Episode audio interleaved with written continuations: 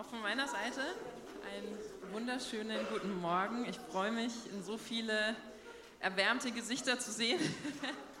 Sieht alle sehr rosig aus, ich glaube ich auch.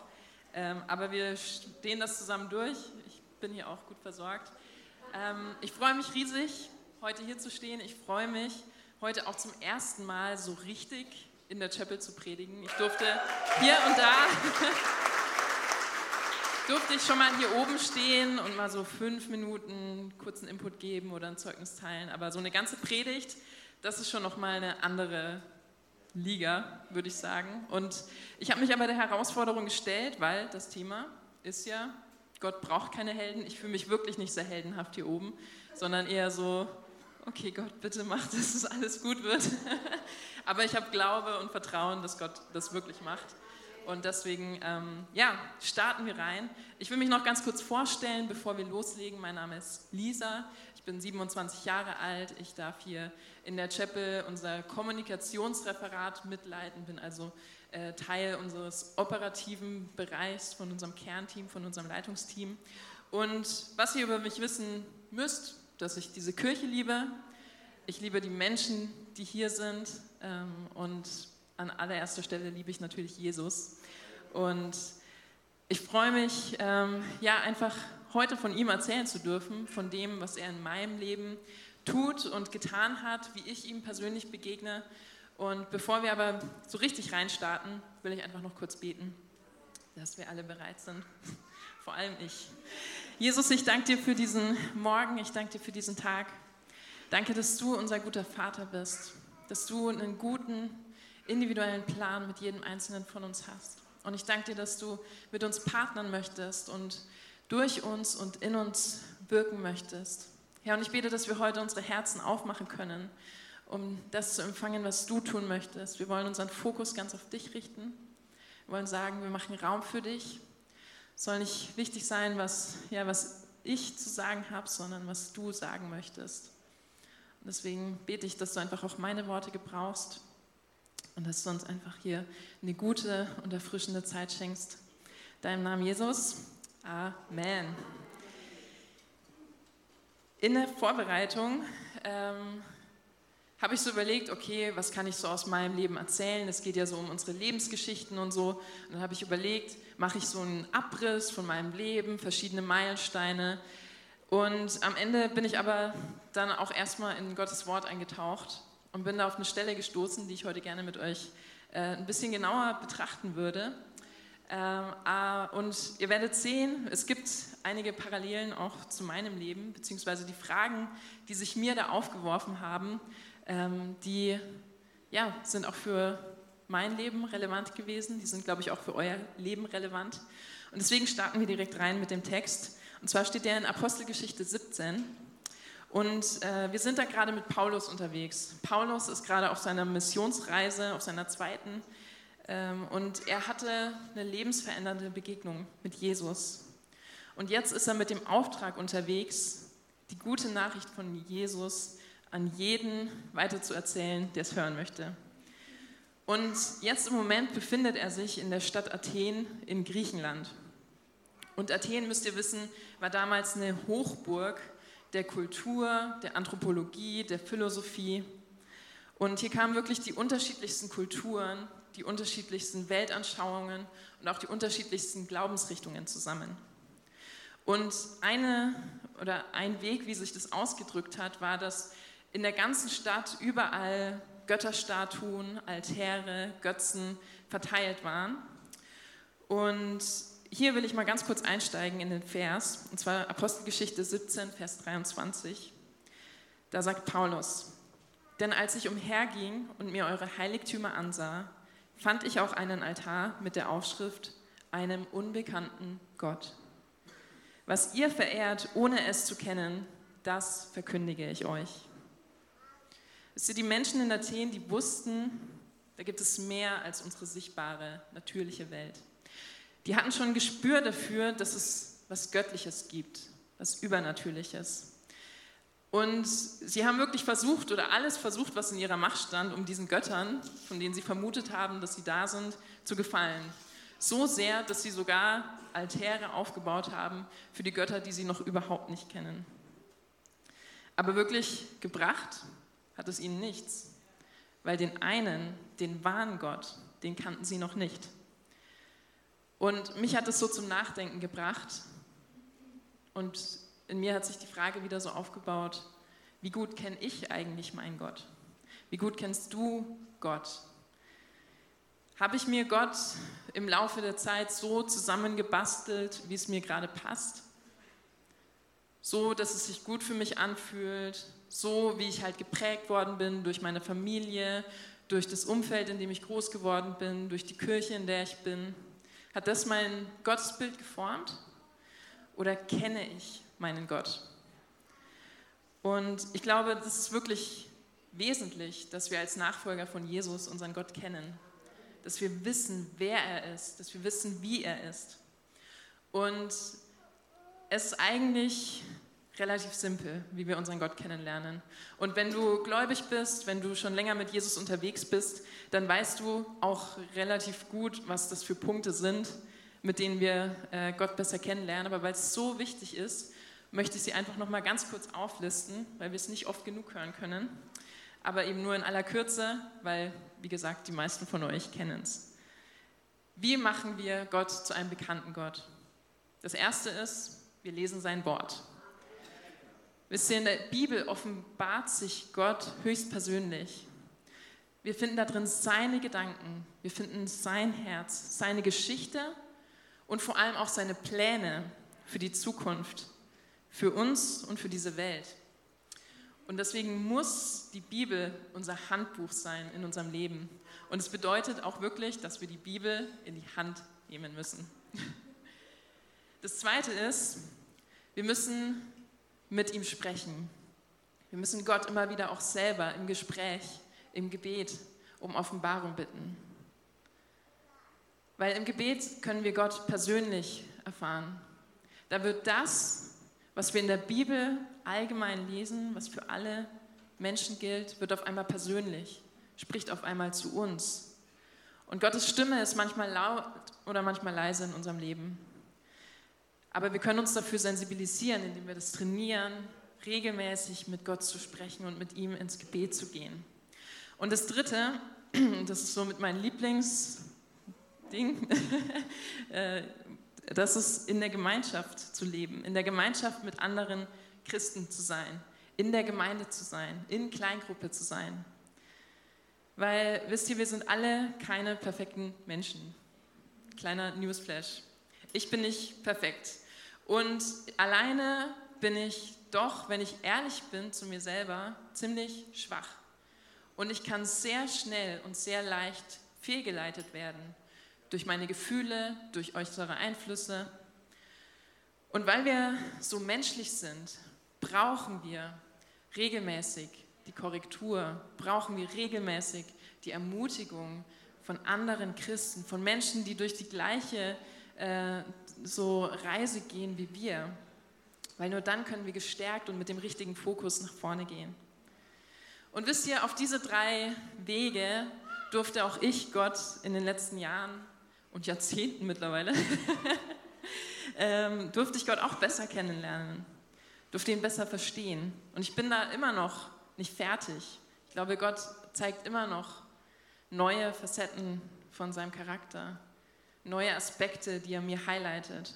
Aber für heute, für diesen Sonntag, habe ich mir so zwei Aspekte herausgesucht, zwei Themen, die mir einfach so in der Vorbereitung wieder ins Herz gefallen sind wo ich gemerkt habe, boah, ich glaube, Gott ist es wirklich wichtig, dass wir das wirklich verstehen, was er einfach denkt und wie er auch für uns sein möchte. Und dafür habe ich euch zwei Geschichten mitgebracht. Und ich fange mal mit der ersten Geschichte an. Und zwar habe ich vor äh, einigen Jahren ähm, bei einem evangelistischen Dienst mitgearbeitet. Das war eine Organisation, die hat ähm, Christen ausgerüstet hier in der Region, die ist in Gemeinden gegangen, hat die einfach trainiert, wie man Menschen von Jesus erzählt und ähm, so der, das Ziel war es wirklich, dass Menschen eine Begegnung mit Jesus haben und sind eben raus auf die Straße gegangen, haben verschiedene Missionseinsätze in unterschiedlichen Ländern gemacht. Und eine Sache, die wir auch gemacht haben, war, dass wir uns einmal in der Woche getroffen haben, übergemeindlich, einfach in einem äh, kleinen Gemeindesaal und wirklich intensiv drei Stunden in der Gegenwart Gottes verbracht haben. Es hieß In His Presence und der Name war wirklich Programm. Wir wollten einfach, wir hatten Sehnsucht nach der Gegenwart Gottes und wollten ihm da begegnen und haben auch die Zeit genutzt, um einfach für die Region zu beten, für äh, das Land zu beten und einfach ja zu beten, dass das Reich Gottes auf die Erde kommt. Und ich habe die Zeiten immer geliebt. Es war so cool, ähm, unabgelenkt, drei Stunden, einfach so in der Gegenwart Gottes zu liegen, so ihn, den Heiligen Geist zu spüren, das zu empfangen, mich auffüllen zu lassen. Ich bin immer voller mutig und voll gestärkt rausgegangen aus dieser Situation oder aus diesem äh, Event. Und es war ein Abend, da hatte ich auf einmal so den Eindruck, dass ich aus dem Raum gehen soll. Und ich bin dann so raus. Ich dachte mir, ja, ist eh ein bisschen warm in dem Saal, gehe ich mal so ein bisschen raus. Und stand dann so im Treppenhaus, schaute aus dem Fenster und ich blickte so auf die Nürnberger Innenstadt, auf die Fußgängerzone, wo einfach noch viele Leute unterwegs waren. Die haben da noch ihre letzten Erledigungen gemacht, waren gerade auf dem Nachhauseweg. Und ich schaue so auf diese Menschen und auf dieses Gewusel unter mir und ich hatte auf einmal ein Gebet auf den Lippen. Und dieses Gebet war, Gott, lass mich fühlen, was du über diese Menschen fühlst. Ich wusste nicht genau, warum ich das so auf dem Herzen hatte, aber das war auf einmal so in mir drin und dann habe ich es einfach ausgesprochen. Und das war, wie sich herausgestellt hat, ein ganz schön krasses Gebet weil ich so überrumpelt wurde. Ich wurde wirklich so überwältigt, auf einmal von dem Schmerz, von so einer Trauer, von so einer tiefen einfach Zerbrochenheit. Und ich stand wirklich da, hatte total den Druck auf der Brust. Ich konnte gar nicht mehr gerade stehen, weil ich so geheult habe. Ich hab, also es war wirklich verrückt. Und dann hörte ich so in dieser Gebeugtheit und in dieser Betroffenheit hörte ich so Gottes Stimme, wie er gesagt hat, Lisa, so fühle ich, wenn ich die Verlorenheit der Menschheit sehe, der Menschen. Weil ich weiß, wo es endet. Weil ich weiß, was passiert, wenn sie mich nicht kennenlernen. Und dieser Moment war so wichtig für mich, weil ich kam gerade, weißt du, aus so einer persönlichen Ermutigungszeit. Ich kam gerade so aus, dem, aus dieser äh, Geborgenheit in Gottes Schoß. Und ich habe aber auch wieder verstanden, durch dieses Gefühl, auch durch den Schmerz, was nicht angenehm war, ich habe verstanden, wie existenziell, wie existenziell unsere Entscheidung für Jesus ist. Weil bei unserem Ja zu Jesus geht es nicht in erster Linie darum, dass wir jetzt einen guten Ratgeber haben, der uns bei Entscheidungen hilft, weil jetzt, jetzt haben, können wir beten, das ist gut. Und es geht auch nicht darum, dass unser Leben von heute auf morgen leichter wird. Das sind coole Nebeneffekte, dass Gott uns segnet, dass Gott uns unterstützt, dass er uns durch Dinge hindurchträgt. Aber in allererster Linie geht es um unsere Errettung. Und wisst ihr, so wie Paulus seiner Berufung nach Athen gefolgt ist, um den Menschen von Jesus und seinem Tod am Kreuz zu verkünden, braucht es Menschen, die genau das tun, die rausgehen und sagen, hey Leute, wir sind verloren. Und es gibt einen Gott, der dich kennt und der dich liebt und der nicht möchte, dass wir verloren gehen, der seinen Sohn gesandt hat, damit jeder, der an ihn glaubt, nicht verloren geht, sondern das ewige Leben hat. Amen. Und ja, es ist wirklich, glaube ich, so ein ähm, wichtiger Punkt, dass wir verstehen, dass Gottes Herz wirklich auch bricht für die Menschen um uns herum. Weil es ist so leicht, dann wieder in seinen Alltag zurückzukehren und gut, dass wir dankbar sind, dass Gott uns gerettet hat. Aber ich glaube, unser Herz darf manchmal auch brechen für die Menschen, die Gott noch nicht kennen. Und es sind so diese zwei Aspekte, dass Gott retten will, so dass es existenziell ist, dass wir das brauchen, dass es keine optionale Entscheidung ist und dass Gott wirklich in dieser Geschichte mit uns partnern möchte. Und ich bin ganz ehrlich mit euch, ich selber ähm, bin nach diesem Erlebnis nicht rausgegangen, habe alles verkauft und bin Wanderprediger geworden. Habe mich auf eine Seifenkiste gestellt und allen gesagt, Leute, ihr seid verloren. Ähm, ich habe auch nicht hunderte Menschen jetzt zu Jesus geführt, weil trotzdem, auch bei mir, setzt es immer wieder ein, diese, äh, dieser Verlust von dem Fokus, worum es eigentlich geht. Ich bin dann so eingelullt in meinem Leben. Und gerade deshalb war mir das so wichtig, das auch heute nochmal zu sagen. Und euch daran zu erinnern und vor allem mich selber daran zu erinnern. Es geht hier um was Existenzielles. Und ähm, ich habe noch eine Stelle mitgebracht aus Markus 3, Vers 5. Da steht auch nochmal, wie krass Gott es äh, betrifft, wenn Menschen ihn nicht kennenlernen. Da steht, zornig und zugleich traurig über ihre Hartherzigkeit sei Jesus einen nach dem anderen an. Zu dem Mann aber sagte er, streck deine Hand aus. Er streckte sie aus und die Hand war gesund. Jesus hatte da gerade ein Zwiegespräch mit den Pharisäern darüber, ob er im Sabbat heilen darf oder nicht. Und da steht, Jesus war traurig über ihre Hartherzigkeit. Ich glaube, wir dürfen auch traurig sein manchmal über die Hartherzigkeit unserer Welt. Es ist nicht immer alles happy clappy. Und hier auf der Bühne, wir singen tolle Lieder und wir haben Energie und das ist gut und das ist wichtig. Aber wir dürfen auch mal in so eine, ja, einfach in so eine Besonnenheit reinkommen. Und auch Paulus schreibt es, als er zu den Athenern spricht und dann erklärt, nachdem er sagt, ich will euch zeigen, wer dieser Gott ist. Da sagt er dann in Apostelgeschichte 17, Vers 27, das alles hat er getan, weil er wollte, dass die Menschen ihn suchen.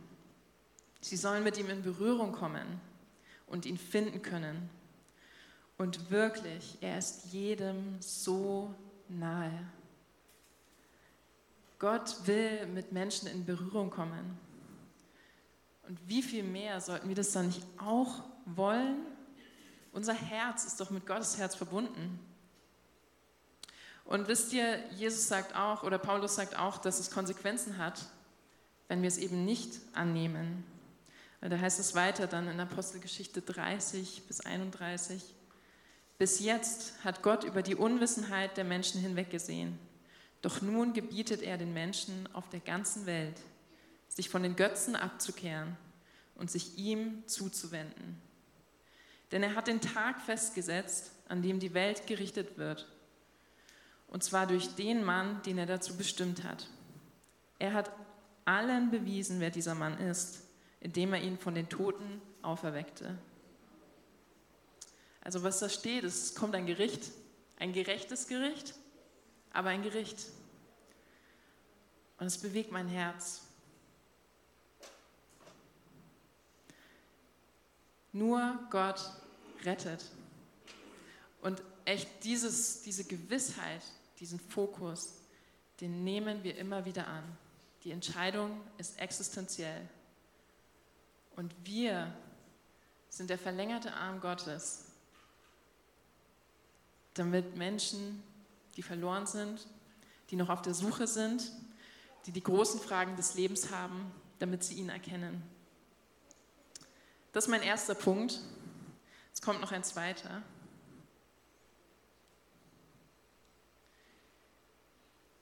Und den möchte ich auch mit einer Geschichte einleiten, beziehungsweise mit so einem kleinen, ja, einfach äh, Einblick in meine Kindheit oder meine Jugend. Ähm, und zwar bin ich selber auch in einer christlichen Familie groß geworden. Ich hatte echt Eltern, die totale Glaubenshelden sind, die sind auch heute hier. ähm, Genau, kein Applaus. und die waren ihr, ihr Leben als Familie oder wir als Familie waren wirklich hingegeben, sind hingegeben. Wir lieben die Kirche, wir lieben den Leib Gottes, wir lieben Jesus. Aber auch an uns geht das Leben nicht spurlos vorbei. Und 2005 ähm, hatte ich oder ähm, hatten wir die Situation, ich hatte eine ältere Schwester, die ist nach einer sehr kurzen und sehr intensiven Krebserkrankung mit 13 Jahren gestorben. Und obwohl wir gebetet haben, obwohl wir Gottvertrauen hatten, mussten wir durch diese schwere Zeit gehen. Und es war natürlich eine herausfordernde Zeit für uns. Es war wirklich unvorstellbar. Aber das Coole war, und meine Eltern haben uns das so gut vorgelebt, dass wir dadurch nicht unseren Glauben verloren haben und dadurch nicht die Hoffnung verloren an Gott, sondern im Gegenteil, meine Eltern hat es wirklich dazu gebracht, zu Jesus hinzurennen, sich an ihm festzuklammern und bei ihm die Zuversicht und den Trost zu suchen. Und das war für mich so ein krasses Vorbild. Es war so wichtig für mich, das zu erleben und das zu sehen. So, es kommt nicht darauf an, was um uns herum passiert. So, Jesus ist da und er wartet auf uns. Und das Spannende war, in dieser Zeit danach und ähm, ja, einfach auch währenddessen kamen immer wieder Menschen auf uns zu und später dann auch auf mich zu, die haben so Sachen gesagt wie, ich finde es so faszinierend, dass ihr immer noch euren Glauben behalten könnt, obwohl euch so was Schlimmes passiert ist.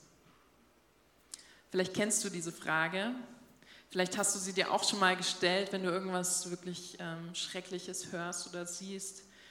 So, ich wüsste nicht, ob ich noch so glauben könnte, wenn mir sowas passieren würde. Vielleicht denkst du das, vielleicht auch nicht. Und meine Antwort oder auch unsere Antwort darauf war, ja, es war schlimm. Niemand will einen geliebten Menschen beerdigen. Niemand will viel zu früh Abschied nehmen. Das sind krasse Dinge, die hier auf unserer Welt passieren. Aber ich habe das schon damals verstanden. Gott ist so viel größer. Gott ist ein souveräner Gott. Gott ist herrlich und Gott ist allmächtig.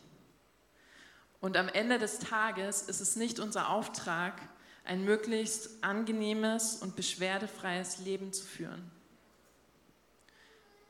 Unser Auftrag ist es, diesen herrlichen, diesen mächtigen, diesen schönen Gott anzusehen und ihn anzubeten. Wir schauen voller Staunen auf diese Herrlichkeit. Das ist der Sinn unseres Lebens. Und ich will dich heute fragen, ob du schon jemals dieses Gottesbild hattest, ob du schon jemals wirklich diese unfassbare Größe von Gott versucht hast zu umreißen. Paulus spricht auch zu diesem Thema zu den Athenern. Und da steht in Apostelgeschichte 17, 23 und 24. Er ist doch nicht darauf an, nein, ich muss weiter vorne anfangen. Es ist der Gott, der die Welt geschaffen hat und alles, was darin lebt. Der Herr über Himmel und Erde. Er wohnt nicht in Tempeln, die, die ihm die Menschen gebaut haben. Er ist auch nicht darauf angewiesen, von den Menschen versorgt zu werden, denn er selbst gibt ihnen das Leben und alles, was sie zum Leben brauchen. Und dieser Schöpfer Gott verdient doch das Allerbeste. Nicht, weil unser Leben hier auf der Erde ein Paradies ist. Nicht, weil Tod und Leid uns nicht mehr berühren können, sondern weil es Gott ist. Und weißt du, ich kann dir versprechen, und das ist meine persönliche Erfahrung, und ich glaube auch die Erfahrung von vielen hier, die hier sitzen, wenn du in dieser Perspektive, wenn du mit dieser Haltung Gott anbetest, dann kommt wirklich der Himmel auf die Erde. Mein Papa hat mir dazu mal ein Bild mitgegeben. Ich glaube, er erinnert sich selber nicht mehr dran, aber bei mir hat sich das so verankert in meinem Herzen. Und ich erinnere mich da echt immer wieder zurück. Wir waren da mal spazieren und er sagte zu mir, Lisa, das Reich Gottes und Gott ist wie ein wunderschöner, großer, herrlicher Baum majestätisch, voller Pracht, wunderschön.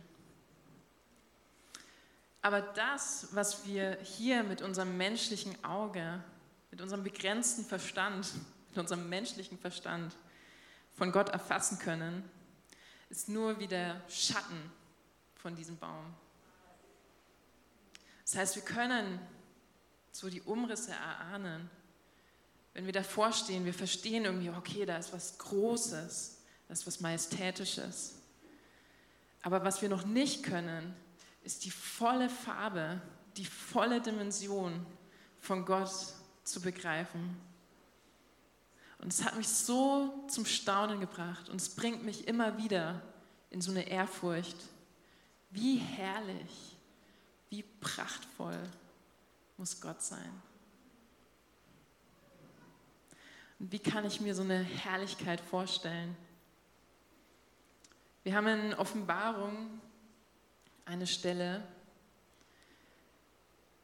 da kommen wir so, oder da, da blicken wir so ein bisschen in den Himmel.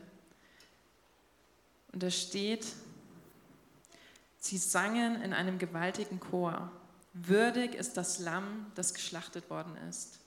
Es ist würdig, Macht und Reichtum entgegenzunehmen und Weisheit und Stärke und Ehre und Herrlichkeit und Lob. Und dann hörte ich, wie alle Geschöpfe im Himmel und auf der Erde und unter der Erde und im Meer sangen, Lob und Ehre und Herrlichkeit und Macht steht dem zu, der auf dem Thron sitzt und dem Lamm für immer und immer. Und die vier lebendigen Wesen sagten Amen. Und die 24, 24 Ältesten fielen nieder und beteten an. Wow. Was muss das für eine Atmosphäre sein? Das ist für mich Herrlichkeit. Das auch. Das sind doch gute Aussichten, oder? Und wisst ihr, das ist keine Vertröstung. Im Himmel wird es mal so sein. Halt noch durch. Das ist keine Vertröstung. Weil wir jetzt schon Zugang haben zu so einem Anfang der Herrlichkeit.